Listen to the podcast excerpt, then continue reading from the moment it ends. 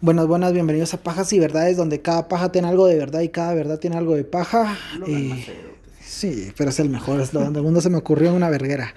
Bueno, eh, bienvenidos otra vez a el- la segunda parte de la secta de Antares de la Luz. Eh, me imagino que ya habrán escuchado el, el podcast anterior, donde fue la primera parte. Eh, los invitamos a que se unan a nuestras redes sociales, Pagas y Verdades en Facebook, en- también estamos en Instagram, en TikTok y en Twitter estamos como arroba y-pajas. Hoy conmigo, el mismo día estamos grabando, pero eh, el tiempo es solo un pretexto, Ajá, es relativo. Entonces, este, exacto.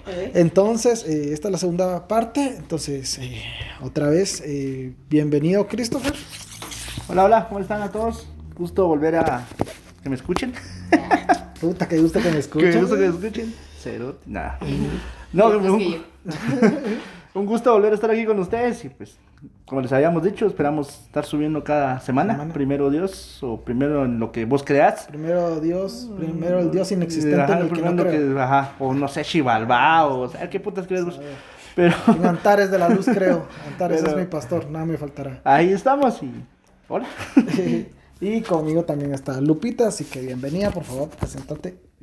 Pues ya dijera Maus y escucharon el anterior, pues ya escucharon un par de eh, de madre. mías, pero no soy yo, es, es, Es- mi no, es Patricia. Es tu como- ser interno. Ajá. No Causado- es Patricia. Es causado por Christopher, entonces se las dedico. No, no me enteras. No me enteras. Ah, tu mamá oye el podcast, va. Ah, pero mi mamá sabe que. Pero no porque te mentó la madre. Ella te mentó la madre. ¿va? ah, No, pero pero- ¿sabe quién es? Por eso. No, pero ¿Sabe cómo se- es? ya se me regañaron han por mí. regañado por, por- me han regañado por su culpa. entonces- Así, ah, bueno. No, pero ya sabe que No hay ningún es, es para Christopher, no para ella. Bueno, entonces vamos a seguir. Como vimos en el anterior podcast, eh, en el anterior episodio, perdón, pues eh, conocimos la, la filosofía, la doctrina de eh, Ramón Castillo y hoy vamos a seguir. Entonces, eh, vamos a empezar. Tiempo después, Ramón decidió dar otro taller. Un amigo de David, Roberto, pasaba por dudas existenciales. Así que asistió al taller. Junto a él asistió Ángeles, otra miembro esporádica, y el papá de Natalia, que había visto un cambio en su hija y decidió averiguar qué, qué chingado estaba haciendo. ¿va? Para entrar en contexto, escuchen el episodio anterior y, Ajá, y saben y todo. ya saben qué estamos hablando. Ajá. Por eso son nuevos. Por- ah, sí, sí, por si, por si están oyendo este segundo, hay uno antes. También estaba con ella Carolina Vargas, que también tendría un rol más adelante. Ramón tomó dos botellas de agua y las giró rápido, creando un remolino, así como cuando... Le hace remoliendo una chela. Ajá, o el XL o Ah. lo que te estés chupando. Vaya referencia. Va, sí. es que esa es la referencia que todos entienden. Bueno, entonces el pisado hizo un remolino y les explicó que así vibraba la energía. Vos, esa es la gran doctrina del cerote, la gran sabiduría. Le dijo que solo iban a poder activar en ese taller el 25% de sus chakras. Roberto, después de meditar, le preguntó que si su ser interno podría ser mujer. Y Ramón le dijo, a huevo que sí, porque a huevo se acomodaba a todo lo que le decían. Ya por la noche, Ramón le ordenó a Pablo que quería que Carla eh, Franchi, la azafata, fuera a su habitación. Ya solos le dijo, yo sé que te sientes atraída por mí. Carla intentó desviar el, el tema, le respondió que si su ser interno podía ser un arcángel. Ramón, con tal de ligársela, le dijo que ella era Uriel, el director del rayo oro rubí. Ah, puta. La labia de ese pisado que hiciera yo. Ah, sin comentarios. que era el rayo del orden y la alegría. Ramón empezó a besarla y terminaron teniendo relaciones sexuales. eh, ¿Cómo es? Cognitivas. No, no. Cuando No. la, la orilla. ¿Mentales o qué? No, cuando el maje la orilla, vos, la maje no quería, pero el pisado no la obliga físicamente, pero sí la obliga como que mentalmente. Como que la coinhibió, coinhibió, no sé. ¿Coerción, cara? Sí, la coercionó. Ahí está, gracias. Bueno, entonces tuvieron sexo, vamos. Al otro día les profetizó que el 21 de diciembre cambiaría la energía en la tierra. Que los que estaban con él, eh, que, los que no estaban con él quedarían fuera de la salvación. Decía que la tierra era un ser vivo y que ese día haría un salto a la multidimensión. Aguantados. La única salvación obviamente era él. Luego terminó el taller ya que la energía del papá de Natalia era muy cuántica. Ramón había puesto varias reglas. Quienes no estaban para la luz, como decía él, no podían tener relaciones ni tocar eh, la comida de Ramón, ni prepararla. Tampoco podían encender fuego o incienso. No podían comer dulces, comida chatarra, ni carnes rojas. Tampoco beber café, jugos artificiales o alcohol. No se podía fumar marihuana. La única droga que estaba permitida con previa autorización de Ramón era la ayahuasca. Solo podían masturbarse una vez al mes, cerote. Qué huevos, puta pinche pendejo. Y los hombres no podían eyacular, cerote. Qué huevos. Si las mujeres estaban menstruando, no podían estar en presencia de Ramón y los anticonceptivos estaban totalmente prohibidos. Ramón estaba seguro de que él era Dios y que por eso él era estéril. Y si alguna vez embarazaba a alguien, eh, pues ese niño iba a ser el anticristo. Todo esto tiene mucho que ver con lo que va a pasar. Al lado de Ramón, todos eran impuros. Pablo era el más abusado por Ramón. No sexualmente, pero sí lo, lo, puteaba mucho. Por el mínimo error lo humillaba. Pablo se culpaba y cuando se sentía débil miraba Matrix o El Señor de los Anillos, que supuestamente era una representación literal de la vida de Ramón Cerote. Una gran puta. Ramón miraba en todos lados señales, incluso en el poema de Neruda que se llamaba Los Libertadores. Ana se rapó. ¿Qué querés decir? es que me empecé a pensar. Él encendía la tele, miraba Disney Channel y yo. Ese, soy, yo. sí soy. Sí soy. Ana se rapó, Pilar también. Eso fue por orden de Ramón. Eh, también les dijo que tenían que aprender nuevas habilidades. Natalia le enseñó a Ana a cocinar y Ana le enseñó a coser. Coser eh, con aguja, o no coser los alimentos. A las semanas llamaron a Ana para que les cosiera unos pantalones. Ana no pudo y no fue. Durante unos meses no supo más de ellos. Luego quiso hacer otro taller y llamó a Pilar. Cuando llegó, eh, cuando llegó al taller sus amigos no eran los mismos y la trataban con frialdad. Pablo había terminado con Natalia, era el chisme del momento, vamos, y se había enamorado de Carolina, pero Ramón no los permitía estar juntos, ya que antes Carolina debía estar con él sexualmente. Y la Nati estaba triste y dolida, pero Ramón le dijo que era su ego y que tenía que trabajar en ello. Aunque en esa parte tal vez sí tenga un poco razón, Bueno, no, mejor no, no, dije, no dije nada. Sí, yo. Sí. En la meditación del taller, Ramón le dijo a Ana que tenía que terminar con su novio, con su pololo. En Chile le dicen pololos a, los novios, vamos. Si, si y es no... a los bebés. Ajá, guagua a los bebés, exacto. Pero yo por fines, eh, para que nos entendamos. Fines educativos. Ajá. Didácticos. Le, le, mandó a que tenía que terminar con su novio porque su energía era muy cuántica. Todo era cuántico para este hijo de puta. Y que le afectaba. Y que de lo contrario, él lo iba a matar. Ana se puso a llorar. Sabía que esas amenazas no eran nada más porque sí, porque sus compañeros tenían todos sus datos y los de su novio. Ana colapsó y las dudas empezaron a recorrer su mente, que más adelante, gracias a Ana, es el que sabemos todos, todo lo que de la secta. Ramón ordenó cambiar de casa y se fueron a Mantagua. Allí, David terminó con Pilar por orden de Ramón. Ramón decía que Estar con algunas mujeres me sana los dolores. Si alguna mujer despierta y tiene poder, mi ser me va a pedir que esté con ella. Así, cerote. O sea, las orillaba eso. También le dijo que eh, pronto coger estaría prohibido para todos, menos para él, obviamente. Una mañana descubrieron que Osiris, la perra de Ramón, estaba embarazada y tuvo cuatro cachorros eh, negros y uno blanco.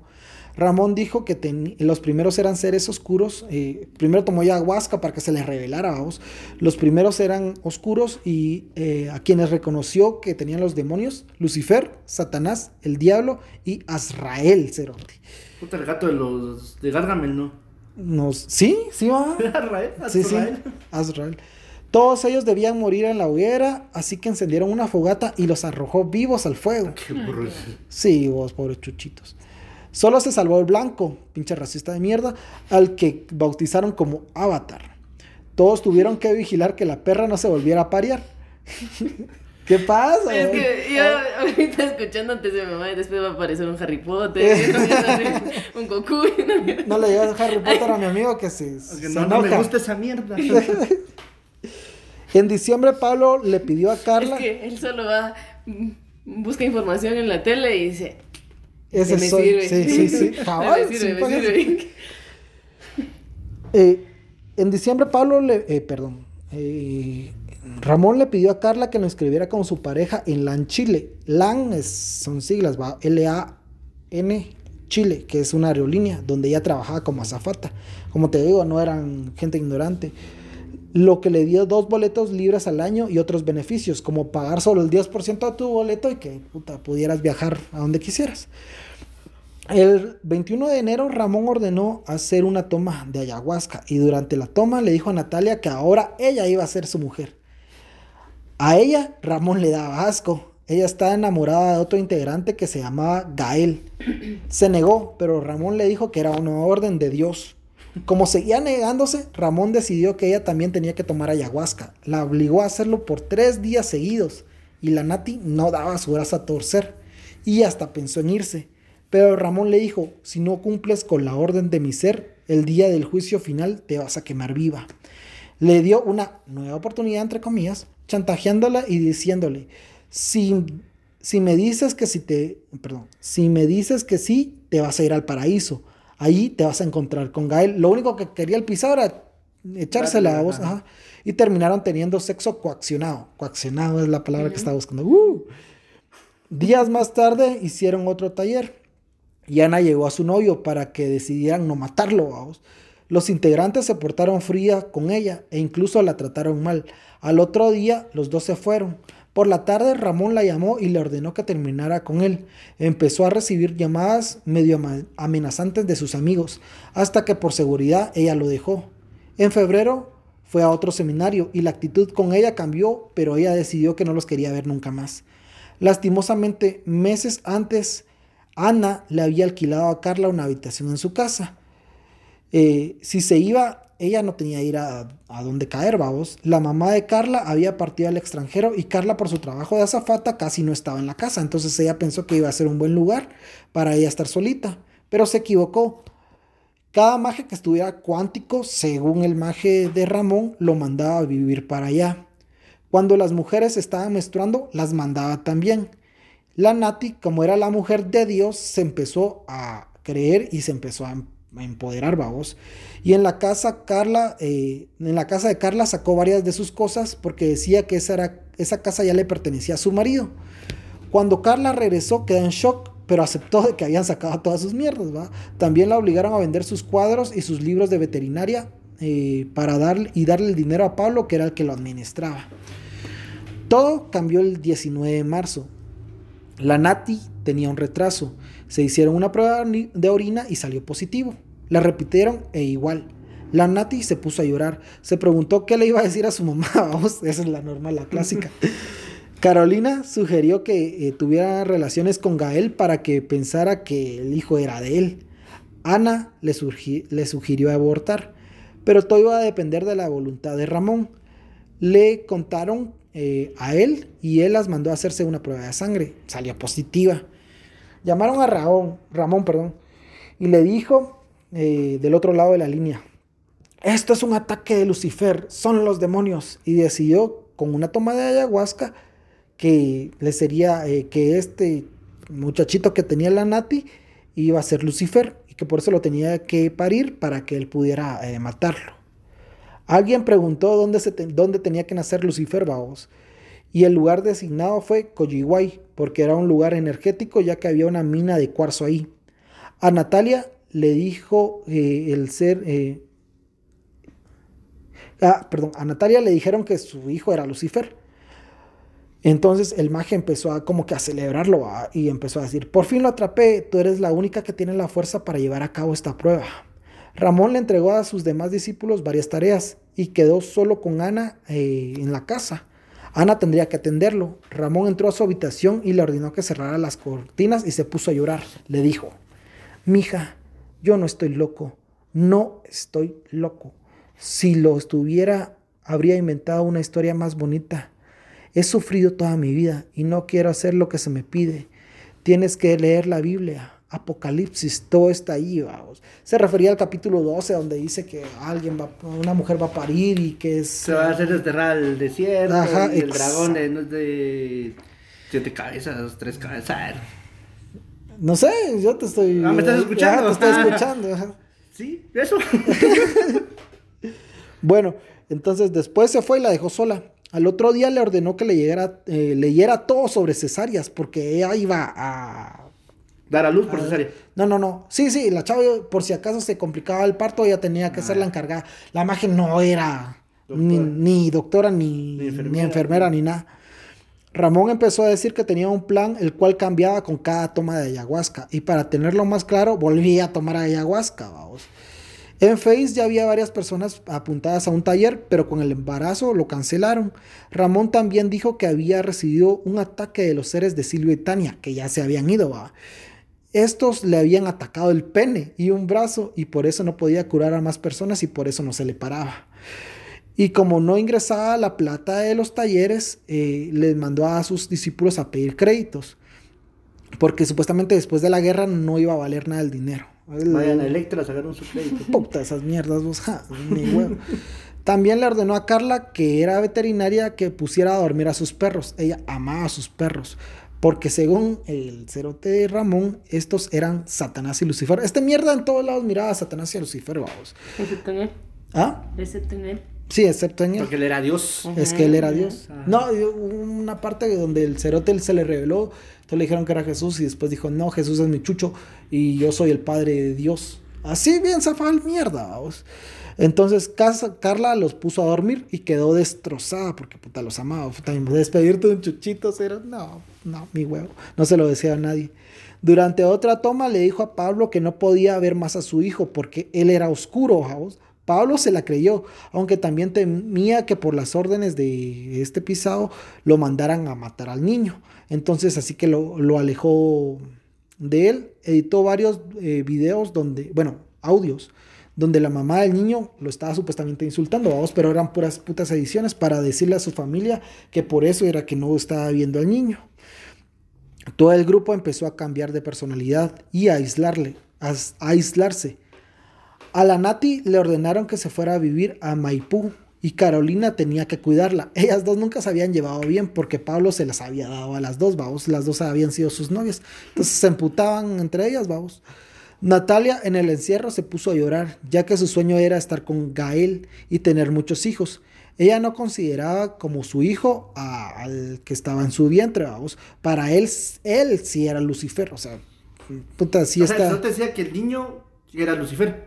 Ajá. El eh, anticristo. ajá, el hijo de Natalia, que era su hijo también, era el anticristo, porque supuestamente él era Dios, y como Dios es estéril, no había dejado descendencia y tanta mierda. vamos. Entonces, eh, la cárcel de la Nati estaba solo en su mente y en su fe por Ramón, que supuestamente era Dios. Para mientras, Ramón fue a comprar más ayahuasca, porque se acercaba el fin de los tiempos. Fue en ese momento que Ana se pudo escapar. Cuando regresó, Ramón tomó otra vez ayahuasca y le dijo a Pilar que ahora ella iba a ser su mujer y tenía que tragarse su semen cuando tuvieran sexo.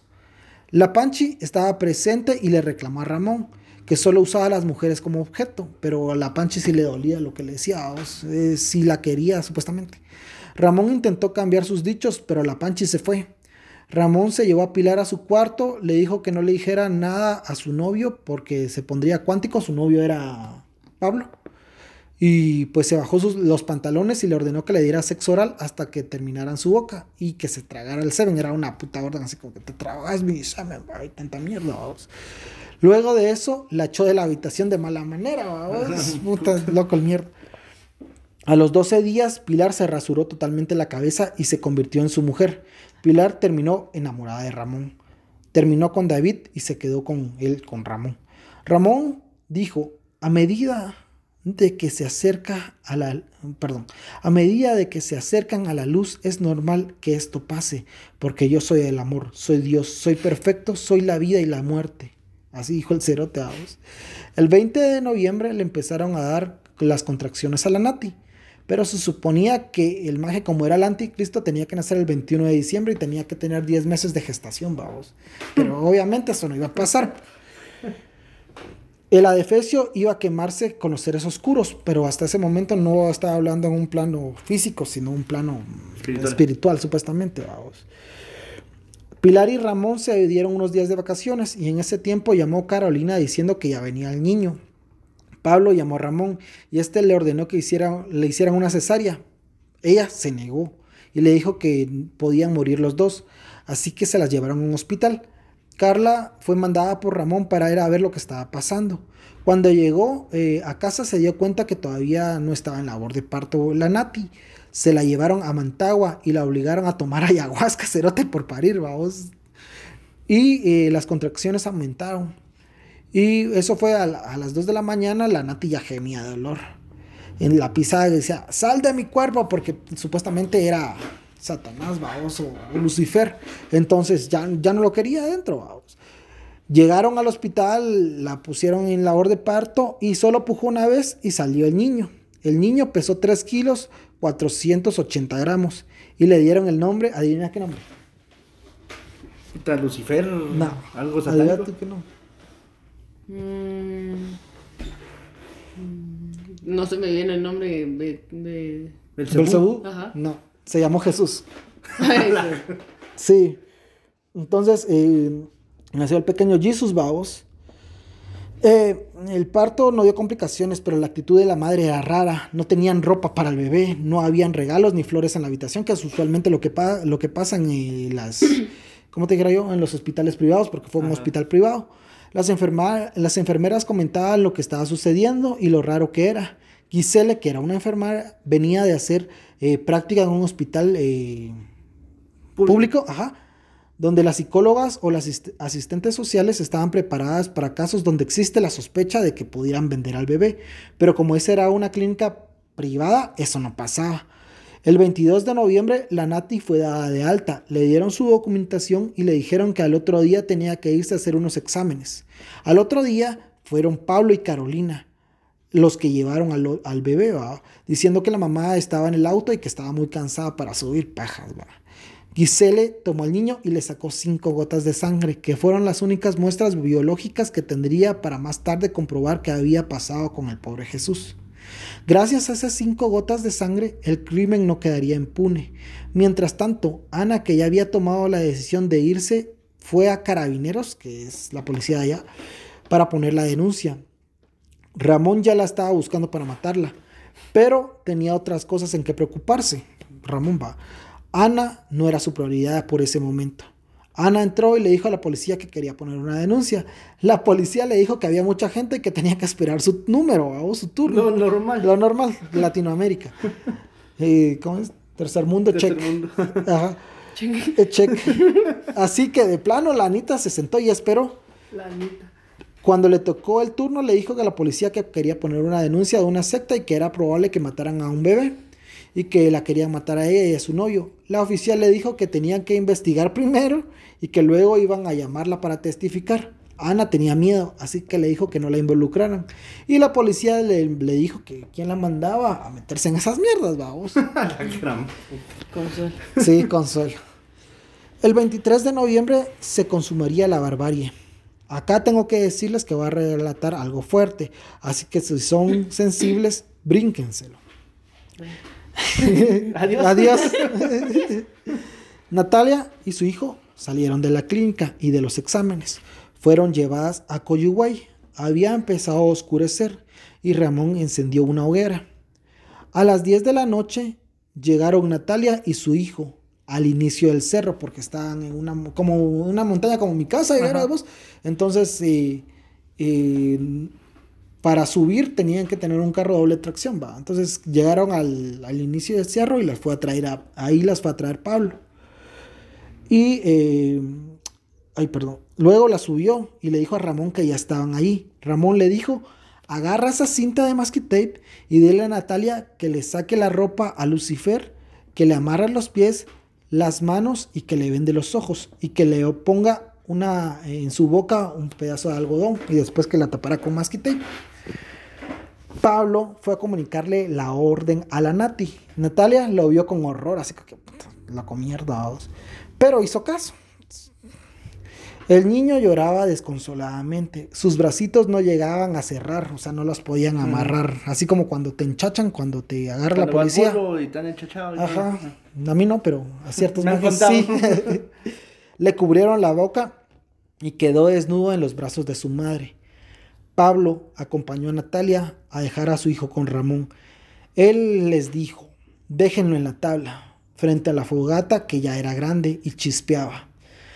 A pesar de que le habían tapado la boca, el niño seguía llorando desconsoladamente y se lograba oír. Natalia dejó al bebé en la tabla. Ramón les ordenó que se fueran de ahí.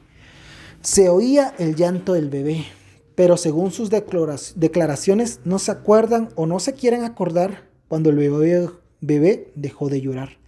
Al lado de la hoguera había un cuchillo, pero como nadie estuvo presente, no se sabe si fue utilizado en el pequeño Jesús.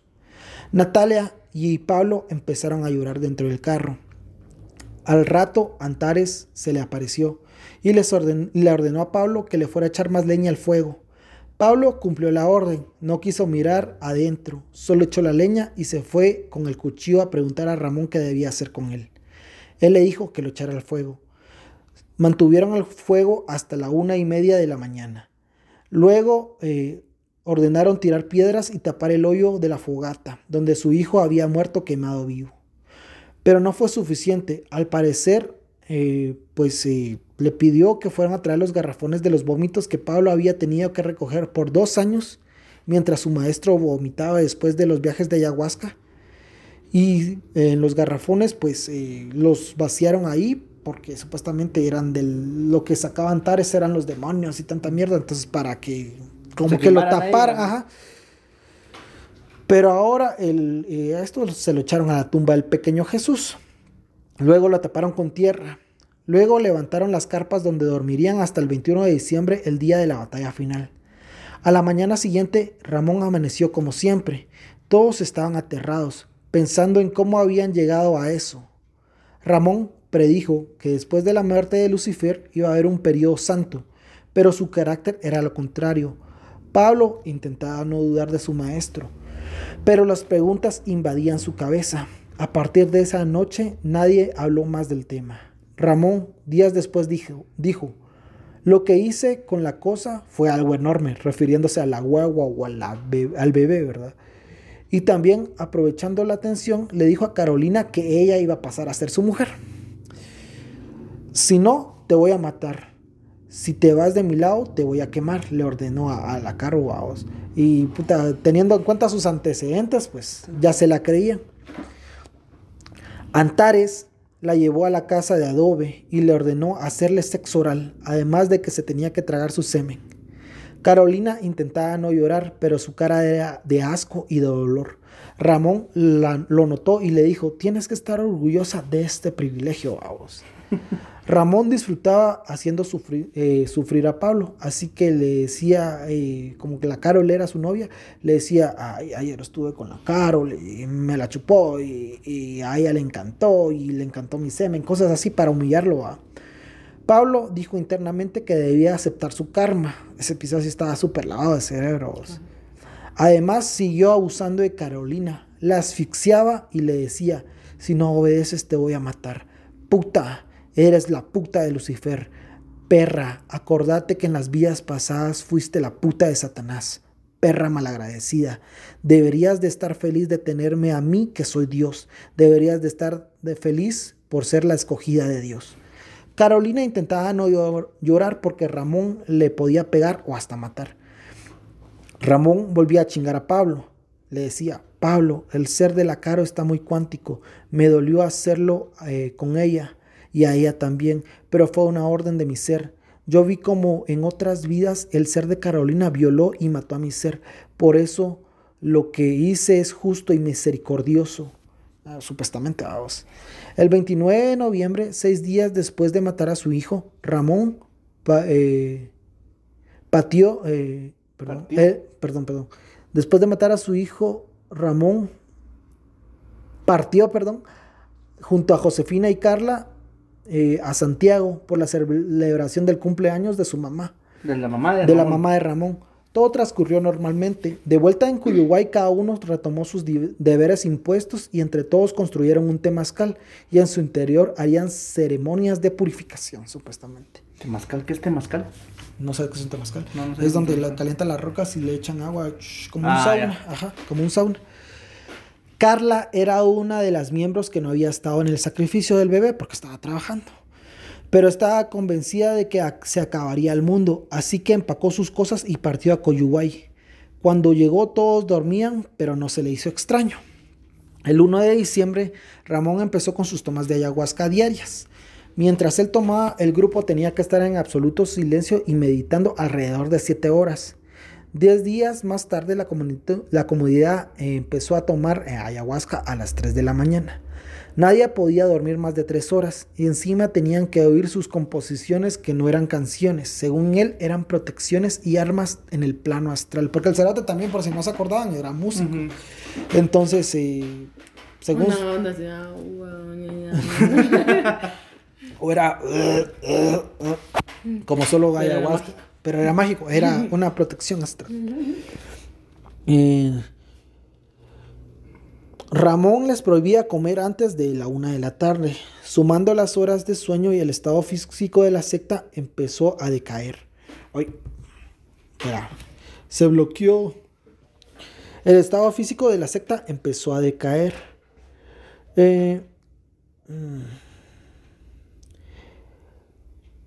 Ahora Carla, la- como Carla no había estado en, la, en el rito, se podría decir, la empezó a obligar a hacer varias cosas, ¿verdad? No sexuales, pero sí la empezó a que ahora ella era la que tenía que, pues, recoger todos sus eh, vómitos y también tenía que sacar, sacar a caminar a los perros eh, varias horas al día. Poco antes de la ceremonia del fin del mundo, Ramón dijo que le fue revelado que tenía que hacer un trío con Pilar y Carolina para la purificación de sus energías, vamos. Carolina no quería, pero, Ramón la obligó. Asustada de lo que pudiera pasar, Carolina aceptó. Las obligó a hacerse sexo oral entre ellas y a tragarse su semen. Carolina no pudo más, salió del cuarto a llorar. Al ver esto, Pilar le pidió permiso a Ramón para irla a ver. Cuando llegó, le dijo, Carolina, tranquila, esto es un privilegio. Pero Caro se quería morir. Afuera, Pablo, que no había dormido bien en casi un año, se quejaba de la rodilla y aprovechó a descansar eh, mientras Ramón estaba haciendo su trío. A Ramón, eh, le- como le gustaba eh, molestarlo y humillarlo, empezó a burlarse de él, diciéndole, uy, sí, claro, el guerrero está súper cansado, vamos", haciendo alusión a que era un guerrero y que el pisado está haciendo el huevón. Pablo le recordó la vez que Ramón no se podía, no se había podido sacar una espina que estaba enterrada en su pie porque le dolía. Y eso fue la sentencia para casi que todos. La rebeldía de Pablo costaría caro. Llamó a todos a formación y les dijo, me ha llegado la orden de que alguien va a recibir palos. Pablo, tú recibirás 33, Carolina, tú 13, David 35 y Carla 45. Vayan a trabajar y cuando terminen regresan. Nadie puede faltar, los quiero todos, a todos juntos formados. A rato se cumplieron las órdenes de- que Ramón dio. Carolina se desnudó para recibir sus azotes. El inútil de Ramón se cortó con la vara con la que le, iba a pegar, vamos. Y se enojó más. Le gritó a Carolina, es tu culpa Carolina, no se atrevan a juzgarme. Y la, la empezó a azotar. El grupo tenía que contar en voz alta los pijazos. Y si gemía o se quejaba, le tocaban tres más. Ramón le fracturó la muñeca. Y después le tocó el turno a Pablo, que también se desnudó. Ramón le dio con odio, tan duro que Pablo se desmayó. Y Ramón le rompió la vara en la espalda. Agarró un coligue, que es como un bambú, Ajá. y en el piso le siguió pegando hasta que le dio sus 33 vergazos. Eh, Pablo ya se había desmayado, estaba tirado y le siguió pegando. Pablo despertó y estaba seguro de que se lo merecía y que Ramón era un dios piadoso.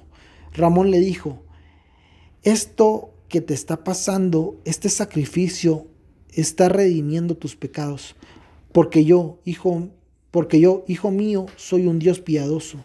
Esto es por todo lo que has hecho, por todos los asesinatos que has cometido en tus otras vidas. Esto es amor puro, para que al fin puedas trascender y liberarte del espíritu de Lucifer y llegar a la luz. Y tú ya lo sabes, que yo soy la luz. Pinche loco mierda. Le tocaba a David que aguantó lo mejor que pudo. Carla se desnudó sin que le dijeran nada y también recibió su dosis de vergazos. Su dosis de vergazo. Pues sí, Cerote, pobre pisa. Luego de estos, todos le agradecieron a Ramón por haberlos vergueado porque ahora estaban más puros y fortalecidos. Y cada uno volvió a sus tareas, como que si nada hubiera pasado. Sí, Cerote. Gracias por verguiarme. Sí, me purificaste. Ramón le mandó un email a Panchi para que pasara el 21 de diciembre con ellos en el cerro, porque la necesitaba para el fin del mundo, que porque ella era su María Magdalena, vamos. Pero Panchi lo mandó a la verga y se fue a Valparaíso. Estaba en ese lugar cuando Josefina López llamó a su mamá. Su mamá le pasó a Panchi y Josefina le dijo que eh, le quería dar una carta de parte de Ramón. Ella aceptó. La leyó y se convenció de ir al cerro. El 18 de diciembre, Pablo la fue a buscar y la llevó a Coyuguay. Los maratones sexuales y los malos tratos cesaron. Ahora Ramón solo tenía sexo con la Panchi, pero era violento y la obligaba también a tragar su semen. Y le dijo a Pilar y a la Carol, a la Carol que ya no iba a ser más sus mujeres. Y las otras piensan, "Uf, queda Gracias. bueno, gracias, gracias Panchi. La Panchi no iba a aceptar sus mamás, eh, sus mamás, sus babosadas, ¿no? Porque la que tenía que Sí, ser mamá sí, era la ah, sí, sí, cabal. Ella ni siquiera sabía que Natalia había tenido un hijo. Faltaban cinco días para el fin del mundo y Ramón presentaba dudas de que tal vez no iba a pasar nada de los nada de lo que él había estado predicando y profetizando en los cuatro años.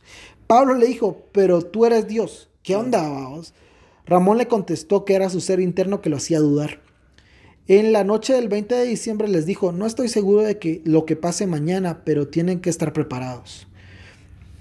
Llegó el 21 de diciembre, era el fin del mundo y se concretaría exactamente a las 10 de la noche con 33 minutos y 33 segundos. A las 9 de la noche los guerreros se formaron otra vez en la entrada de la casa con sus ropas calipso, que es un color vamos, ese era el color de la salvación. Como todos tenían un rayo, vamos, eh, ese el calipso era el color de la salvación. Estaban cansados, ya que no habían dormido nada la noche previa. Antares se sentó. A su izquierda se buscaron las mujeres y a su derecha los hombres. Bebieron más ayahuasca y empezaron a alucinar. Esperaron en silencio y no pasó ni mierda. Ya eran las 11 de la noche y nada que ver. Llevaban 27 minutos extras de vida después del fin del mundo. vamos. Esa mierda se me parece a... a- no sé si has visto al, al fin del mundo de 31 minutos. Eh, no. No. No. Ah, la, tú tampoco. Tampoco. La- Ay, falta de cultura mucha. La cuestión es que te dice, se va a acabar el mundo y que no sé qué. Y está Dios, vamos. Y empieza como un temblor. Puta, y, y para el temblor, va. Y me preguntan, ¿y el fin del mundo? Es que se acabó el mundo y ahora empezó un mundo exactamente igual al anterior, dice el. ¿va? Muy bueno. Deberían de ver esa mierda. Está de. Eh, bueno, entonces como ya eran las 11 de la noche, pues todos estaban en silencio esperando el fin del mundo. Y Ramón rompió el, el hielo y dijo, ya, eh, perdón, y dijo, ya, no me ilumino hoy, me ilumino en tres meses. El 21 de marzo del 2013 en Vilcabamba. La orden de mi ser es que mañana nos vemos en, Manta en- nos vamos a Mantagua. Ustedes recogen todo y se ponen a imaginar cómo hacemos para ganar plata y pagar las deudas, porque nos tenemos que ir a Ecuador. La mayoría se sintió estafado a vos tantos años de aguantar hambre, sueño, castigos, violaciones, compartir novias y novios, de participar en un asesinato para esto. Sí. Puta, dijeron hijo de la verga, vamos. Al otro día amanecieron y Pablo y Caro empezaron a conversar lo, lo sucedido. Pablo, le, Caro le dijo, Pablo, yo me voy de aquí.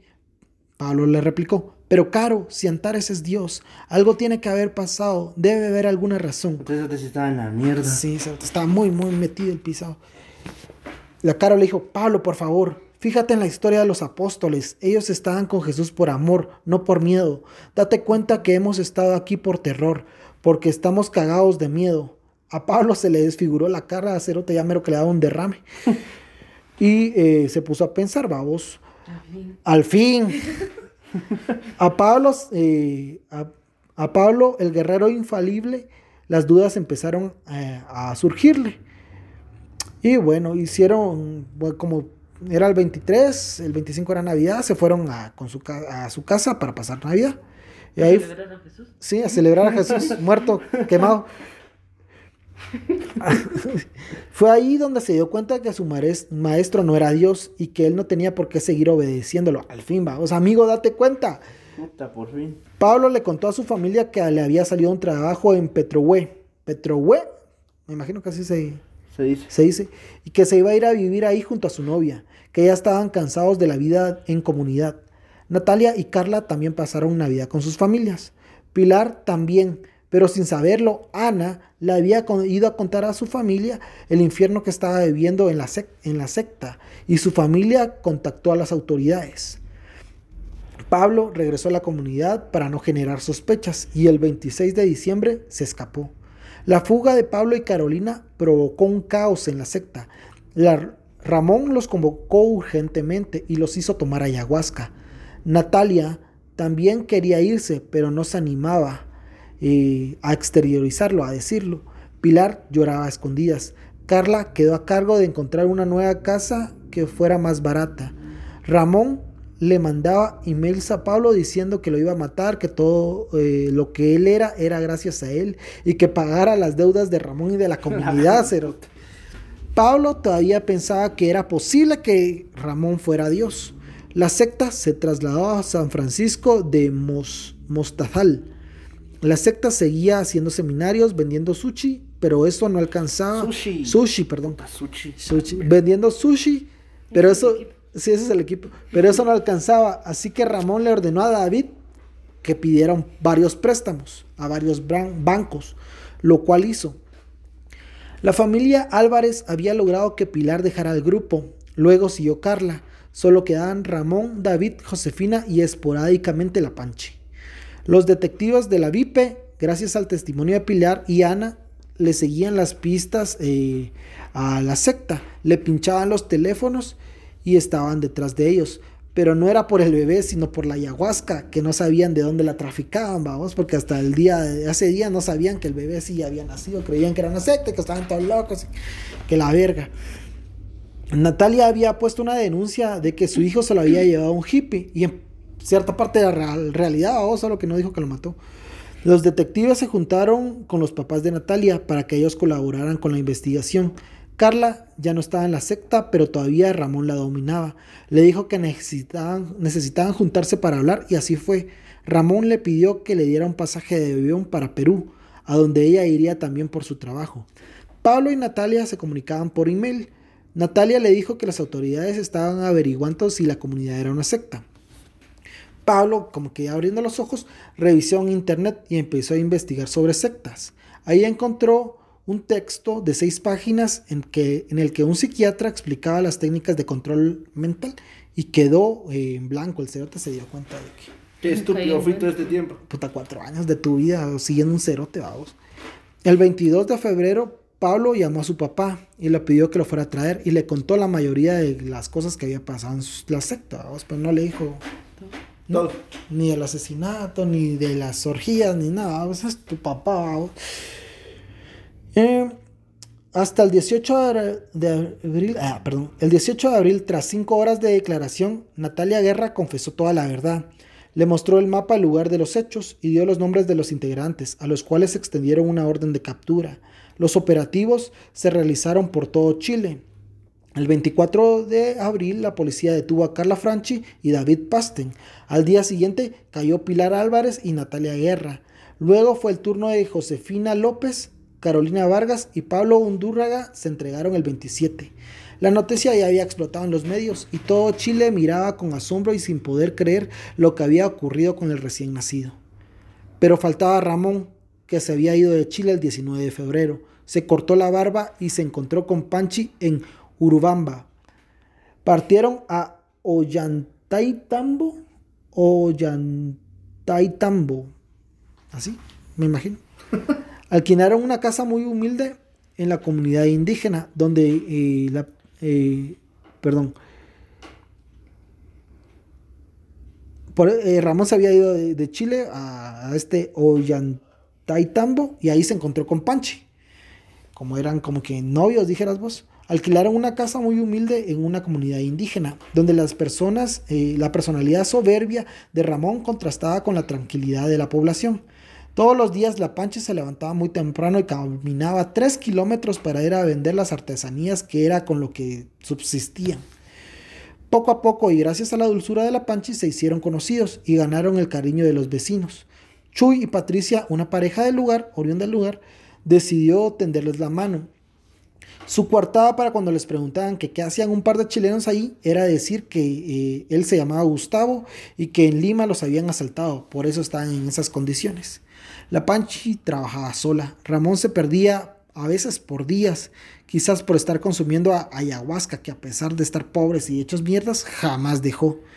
Carla había quedado de ir con ellos, pero al final no fue, solo les mandó dinero desde Chile. En tanto, en Chile, a Natalia le hacían un hisopado bucal para tener su ADN y ver si había dado a luz.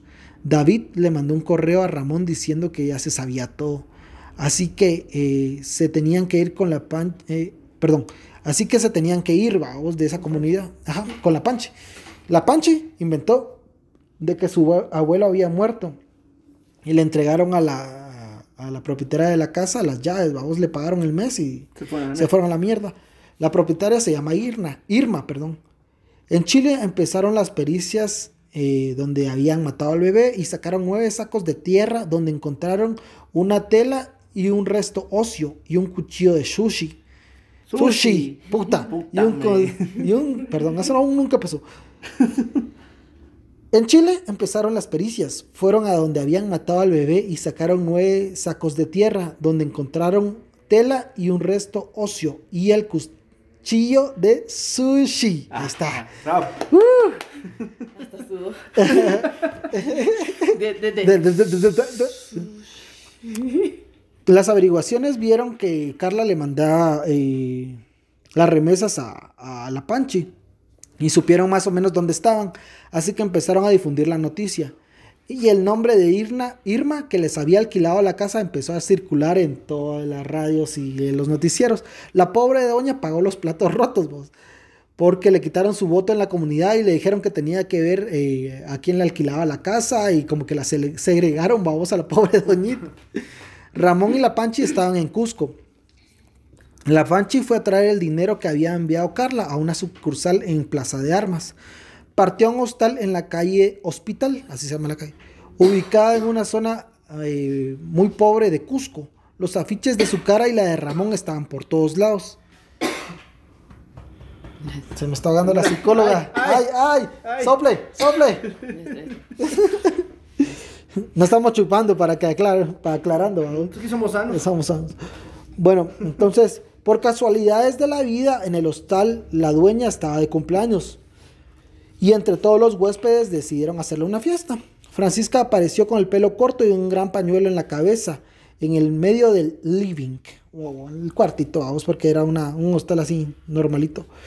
Entre la gente había una argentina que se llamaba Fernanda Romero. Bueno, que se llaman, porque no sé si ya se murió que había empezado a pues a chingar a la pancha, vamos, para que hiciera algo, para que bailara, todos estaban bailando, todos estaban cantando y todo. Entonces le dijo, oye tú chilena, canta una canción, canta, canta.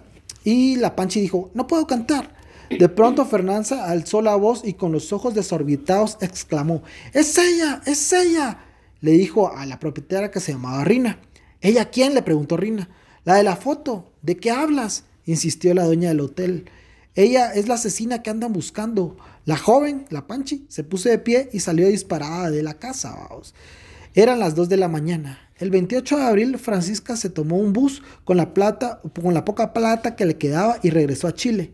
Al llegar a Arica y al verse rodeada de micrófonos y acosada por un tumulto de periodistas, explicó que se había encontrado con Ramón de casualidad y que ya no sabía nada. Vamos. Puta, o sea, en esa comunidad hasta la mierda me lo fui a encontrar. Sí, ¿va? de plano, vos, o sea. Es que los planes de Dios son perfectos. Y Ramón era Dios, entonces Sí, a su plan huevos, fue perfecto. su plan fue perfecto. La eh, policía de Cusco temía dos cosas: que el chileno apareciera muerto o que la prensa lo encontrara antes que ellos, como suele suceder. ¿verdad? Eran 1500 los efectivos destinados a dar con el paradero del prófugo eh, Ramón. La alerta seguía en su grado máximo hasta que los policías Gualberto Quispe Guaypa, Guaypa, de 32 años, y el señor y distinguidísimo Mauro Jururu Suri, Puta, de más 25, dieron con el cuerpo de Castillo Gate colgado en una vida, con los ojos abiertos y una mochila eh, en su espalda. Con la ayahuasca. Sí, estaba, estaba hasta el culo de ayahuasca. El protocolo, oye esto, el protocolo policial establecía que si uno de los policías entraba, el otro tenía que quedarse en el auto. Pero como en la casa que se mató este pisado del Ramón, eh, supuestamente estaba eh, embrujada, les daba miedo. Así que entraron los dos juntos, cerote. Al Puta, toparse. Mauro se tenía que amar el cerote. Entonces, el Mauro fue el huevudo, dijo, no, quédate ahí, no, cerote, no, no. Al toparse con el cadáver, eh, quedaron horrorizados. Además, no estaban seguros de que fuera él, vamos. Y por eso llamaron a su jefe, que llegó minutos después. Se decía que en esa casa habían torturado gente, que un hombre había asesinado por celos a su mujer y que el espíritu de ella bailaba por las noches. A tal punto había llegado la leyenda que los buses turísticos hacían un eh, tour por la ciudad y tenían como parada final la casa, eh, la casa de la calle Sapi, abandonada hace menos de 30 años. El lugar se había convertido en refugio de drogadictos, como el Cerote Antares, eh, eh, y delincuentes, quienes se aseguraban ver espíritus dando vueltas en los tres pasillos. Pero Sí, pues está- están hasta el estaban culo hasta el culo, ya miraban cualquier mierda. vamos. Su dueño, Juan José Guevara Paredes, llevaba años intentando cons- conseguir un permiso municipal para demolerla y construir en, lu- en su lugar un hotel, pero su batalla judicial no había dado resultado, como sea, güey, Como siempre, lo normal. lo normal. Como dirías vos, ¿qué? Tercermundismo check. tercermundismo check. Ramón Castillo, eh, perdón. Ramón Castillo y su metro 80 de estatura colgado en la viga Ah, central. Sí. Eh, vos te hubieras usado de llavero. Nah, bueno, sí. El, cuar- el cuerpo de Antares se habría contorsionado frenéticamente. Tenía la boca y los ojos abiertos, la barba y el bigote cortos, la cabeza con el pelo semicrecido, cubierto por un gorro. La expresión de, eh, él era de horror. Su cuerpo pendía a 50 eh, centímetros del piso. A su alrededor había las ladrillos, piedras, botellas vacías, excremento y papel higiénico. Que qué bueno que se murió así el hijo de puta. Eh, en la mochila de color negro con azul que colgaba de su espalda había cuatro ladrillos que según los peritos seguramente puso ahí para asegurarse de que su suicidio no fallara. En el fondo de la mochila se toparon con el libro La Rueda del Tiempo de Carlos Castañeda, su propia Biblia y después bajaron el cadáver. Eh, se veía ra- raquítico, llevaba al menos cinco días sin comer, qué bueno, hijo de puta. En su estómago solo encontraron hojas de coca, que las hojas de coca son para que te duerma todo. Y descubrieron eh, una tira de antibióticos vacía y analgésicos para el dolor, para esa muela que no le había dado tregua, porque cuando se fue a, a Cusco, al cerote le molestaba una muela, ¿va? y no quería ir al dentista para no dejar registros ni nada, pero tuvo que ir, entonces le dieron esa mierda y también le dolía mucho la espalda. Y el pisado, paradójicamente, en sus últimos días de vida, eh, había recurrido a la medicina convencional, de la que él estaba súper en contra, Ajá. para aplacar sus intensas molestias físicas que lo agobiaban. No había carta de suicidio, tampoco dinero ni documentos. Con el dolor a cuestas, los periodistas que lo... eh, perdón, la dueña de la funeraria los llevó a su casa a los eh, familiares, eh, donde se refugiaron un rato porque los periodistas los estaban acosando, vamos. Luego, horas más tarde, partieron al crematorio, donde se produjo el encuentro del papá de Ramón con su hijo muerto. Su grito fue gutural y el robusto hombre se derrumbó. Tras despedirse para siempre, el cadáver de Ramón Castillo Gaete fue llevado al incinerador, donde 900 grados Celsius lo convirtieron en cenizas. Ardió por buen rato, pero no tanto como las casi cuatro horas que, duró la quema de su hijo. Ese niño inocente que nació para morir, del que solo quedaron cinco gotas de sangre. Y así terminó este hijo de puta. Eh, pasando a los demás, Natalia Guerra, la mamá del bebé, fue eh, una de las que eh, recibió condenas más duras. Cinco años de cárcel por el delito de parricidio en grado consumado. Pablo Undurraga, sindicado de ser la mano derecha de Antares, recibió la misma pena por el delito de homicidio calificado. El resto de los integrantes de la secta, María del Pilar Álvarez, David Pasten, Carolina Vargas, Josefina López y Carla Franchi, fueron condenados a tres años de libertad vigilada intensiva con el delito de encubrimiento. En fin, ¿Qué hijos de puta? qué hijos de puta. Quitando todo, creo que. Que huevos que un hijo de puta pueda mandar en tu vida tanto que.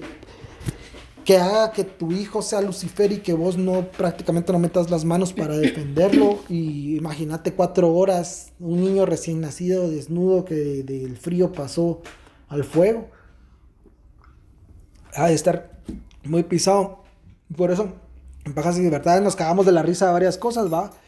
Pero creo que también esto les queda lección para ustedes de que pueden tener su fe. Yo soy una persona que está a favor de la diversidad mm, religiosa. Pueden creer en lo que quieran, pero tampoco en el hecho de confiarle la vida a un pisado, a un gurú de sectas. ¿va? Y en este caso, solo fue un niño, eh, pero en sectas como Jonestown fueron 900 personas, en los Dadivianos fueron como 50 o más, eh, y hay muchas sectas que puta, pasan por encima de todos los derechos y los matan, los coinhiben, te aíslan, te quitan, te amenazan, si intentas dejarlos te matan, mierdas así.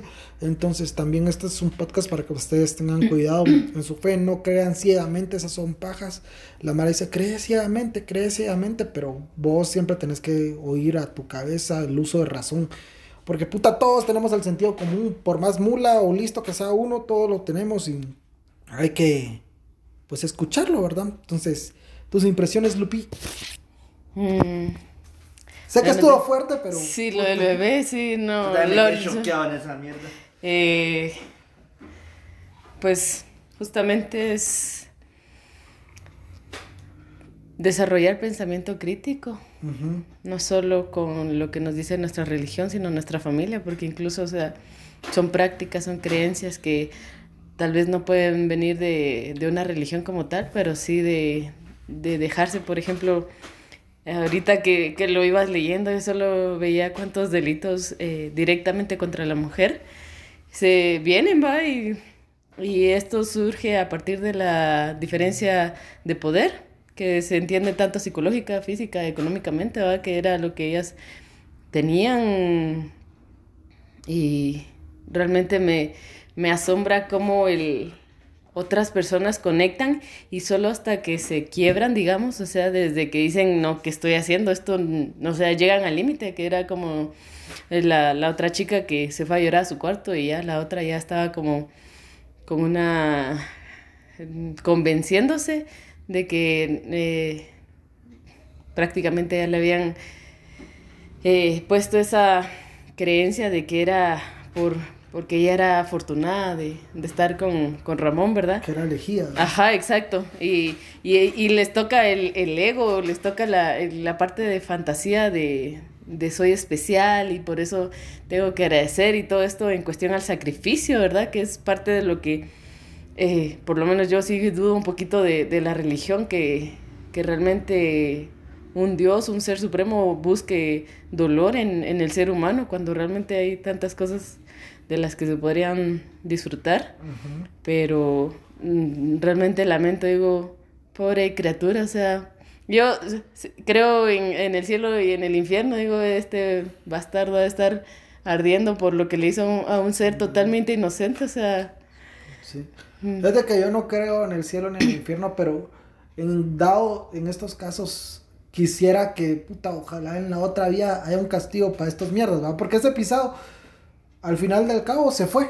Se mató. se mató pagó, y no pagó ni mierda, ¿va? Y es la impotencia que le quedan a todos de que, si bien los demás lo ayudaron y fueron como que cómplices, eh, el de la idea, el que lo realizó y el que los manipuló, no con eso quiero quitarle la responsabilidad a todos los demás pisados, pero este pisado la vio fácil, hasta el final de sus días terminó en ayahuasca y se mató. ¿ah? Yo por eso decía que bueno que por lo menos se murió en un lugar hecho mierda, ajá, que con dolor, sin comer, por lo menos que haya sufrido esos cinco días de que la tripa le tronara y que puta el pisado, eh, tanta fuera su desesperación que se matara, ¿va?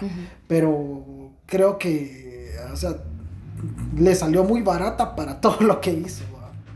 Totalmente. Sí. ¿Y vos, Christopher? ¿Qué pensás? Puta, creo que lo resumieron todos ustedes. Pero puta, se me quedé choqueado desde lo del bebé, pues. eh. Entonces hay que ser hijo de puta, pero no tanto, ¿ah? No, no hay que ser hijo de no hay puta. que hacer- yo no quería decir. Pero sí, o sea, tal vez solo para complementar lo que dicen ustedes, siempre tengan criterio propio, ¿ah? y hay que analizar, hay que ver lo que nos están pintando, ¿ah? lo que nos están vendiendo, lo que nos están regalando, porque no todo es bueno. Entonces, solo analizar todas las cosas, analizar cada parte de lo que hacemos, de lo que somos, de lo que vivimos, para evitar a ciertos cerotes como estos, ¿no? Sí, y hay que tener mucho cuidado porque esto pasa con figuras religiosas, pero también pasa con políticos. Con figuras políticas, También ajá. pasa con, con eh, ponete, deportistas y todo Con esto. todo, sí. todo, todo lo que vivimos, porque hasta puede pasar con amigos. Sí, sí. Yo te traje mi secta. Sí, Cerote, me manipulaste para estar aquí.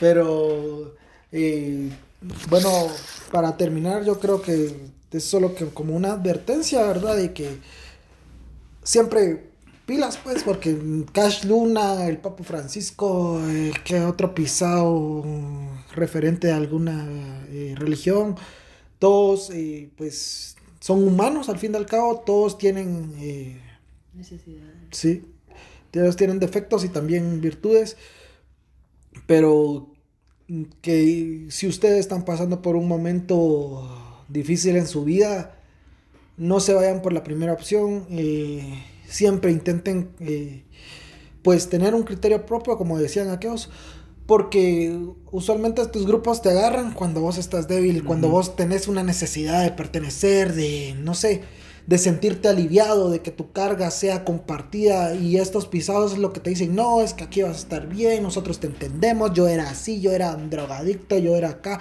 pero ahorita Sí, que vine, ajá, vine a la iglesia, me, me mejoré, Me. Ah, cambié, me cambié. ajá. Y así poquito a poquito te están metiendo el efecto placebo bien pisado en la cabeza.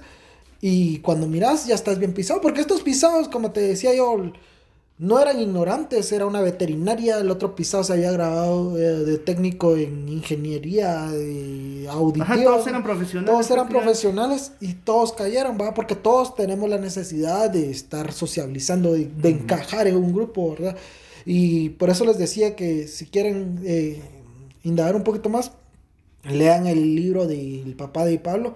Es Jaime Undurraga, es, eh, mi hijo en una secta o, o algo así. Pero es muy bueno porque él lo va relatando y va, y va viendo y, y ya están todas las putas banderas rojas, vamos, nadie las vio. Igual el, lo, de la, lo del bebé. Ay, ahorita me foco. Lo del... ¿Cómo se llama este? Puta, te sofocaste estando sentado. Sí, no se- sé qué pésima se, se me tra- se me taparon la- las fosas nasales. Lo del bebé pudo haber sido evitado cuando Ana fue a, a la policía y nadie le puso coco a vos. Y puta, ese pisado hubiera podido por lo menos pagar unos años de cárcel, va. Pero al final todo pasó y ojalá esta sea una lección para que no pase. Ya Otra ajá, pasó ahorita aquí en Shela que hasta donde sabemos no hay muertos, solo mujeres violadas, matrimonios destrozados, familias eh, rotas. Pero al fin y al cabo todo eso no quiero decir que tiene solución, pero por lo menos no están muertos, vamos. O no sé qué tan, yo nunca he sido partícipe de una, de que me hayan violado, vamos. Eh, sabe. pero, o sea, imagínate, yo no puedo opinar de que sería mejor morirse o que lo violaran a uno, vamos. O sea, entonces... Sí, vos no puedes decir algo si no lo has Ajá, vivido. Si no lo ajá. vivido. Entonces, eh, si- siempre pilas, va, porque puta es pisado estar hablando de estas mierdas. Nosotros le miramos desde afuera y si a nosotros nos afectó desde afuera. Imagínate los que estuvieron adentro. Exacto, imagínate a la chava que se tuvo que tragar el semen de este cerote, va, vos, y- ajá, el trauma de hacer un trío cuando vos no, No lo sos, querés, ajá. cuando vos no sos bisexual, cuando vos en serio no te atrae tu género, va. Entonces creo que todo eso y el hecho de que los pisados te recluten en un momento de, de debilidad para Y hacer su no te voluntad. puedes zafar y... Exacto, creas una necesidad. Entonces, eh, los invito a que piensen, va, que no sean tan crédulos, porque no hay que ser tan crédulo, ¿verdad? Igual pongan en, duda la, nuestra palabra, oh, todo tiene que estar en duda, es lo que yo digo, ¿va? nuestro juicio. Ajá. Y pues nada más después de este amargo podcast, los invitamos a unirse a nuestras redes sociales, Pajas y Verdades en Facebook, Instagram y también en YouTube y TikTok. Y en eh, Twitter estamos como arroba y-pajas. Y pues siempre los esperamos, esperamos sus comentarios. Y gracias por el aguante. Esperemos que, bueno, no podría decir que les guste, pero que hayan aprendido algo de este podcast y que lo, ajá. Y también, antes de que se me olvide, porque se me iba a olvidar, eh, cuando miren que alguien está cayendo en una, en una secta, no lo intenten confrontar, inténtenlo como que... eh, pon- ¿Entender? no, No, no, pon- entender, pero eh, sería- como que ponerle la duda, así como que es que me contó que, que, eh, que Ramón es Dios. Ah, sí, porque es Dios. Y sembrarle la duda. Duda. Ajá, porque si lo vas... delicado porque también ellos lo hacen, o sea, juegan. Ajá, podrías vos la caer en eso que- también. Sí, también, pero es que fíjate que yo lo miraba porque dice que cuando alguien te confronta, así como que eh, vos estás en una secta, yo te digo, vos eres tan loco pisado, es como ese mierda va a ser Dios, va. El otro pisado te dice, no, es que ese pisado no Tal vez está. que corroboren, ajá, sí, no está, no está, ¿cómo te diré? No está a tu nivel. Él te quiere sacar porque él es el mal. Te crean a vos como el enemigo y ellos siempre van a ser los buenos, vamos. Entonces, como que plantear la duda y también buscar ayuda profesional, ¿va? Porque no soy psicólogo, aunque tenemos aquí una psicóloga, mejor que ella nos. Nos, Nos dé el punto nos de ajá, sí. Cerra, por favor. Ah, bueno. Este. No ¿Qué? quiere, pero la vamos a obligar, la vamos a comprometer. Se. Este, no, realmente con eso por lo menos eh, sí veo que un punto clave es que se pueda corroborar, o sea, no hay, no hay algo que, ahí sí que con tus propios ojos puedan verlo, o sea, ponen, ellos ponen duda en todo lo de las sectas, de qué tal si realmente es así, y, y uno se, se va como que por el morbo, por la curiosidad, o por decir lo místico, y sí, sí funciona, ¿verdad? Y si tenés una necesidad, Sí, también una- de, de cubrir, la verdad, con, con comunidad, con el escuchar que alguien te entiende, abre tu lo más sensible de ti y, y prácticamente que por- con esa información con la que ellos se abrían, digamos, también era algo con lo que coaccionaban con, o amenazaban o con ellos, con su familia, ¿verdad? Pero eh, yo siento que si en dado caso se empiezan a dar cuenta que no es tarde para salir de eso, o sea, creo que eso es parte de lo que los mantenía a ellos ahí, como a Ana creo que era de las que salió y volvió, porque algo decía tal vez sí, Tal vez sí, sí, es- sí, sí es Dios, Ajá. esa duda de que y si me está diciendo la verdad. O que ya se querían ir porque eh, cabal leíste cuando decían eh, que una lloraba, que una ya se quería ir, pero es justamente ese el temor que eh, una de ellas se dio cuenta de que estaban ahí por temor, no por amor o, por, o porque realmente les trajera algún beneficio o los hiciera crecer de algún Sí. ¿va? porque Pero- estos pobres chavos perdieron su dinero, se endeudaron, unos están en la cárcel, o sea, no ganaron Absolutamente nada. Ajá. Solo hacerse famosos en pajas y verdades. Y con eso vamos a cerrar. Así que muchas gracias muchachos, esperamos que, como les digo, no, tal vez no que les guste el podcast, pero que hayan aprendido algo, que es lo más importante y es el fin del podcast.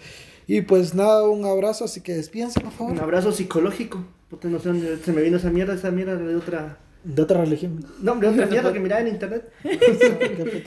Adiós. Adiós. Adiós.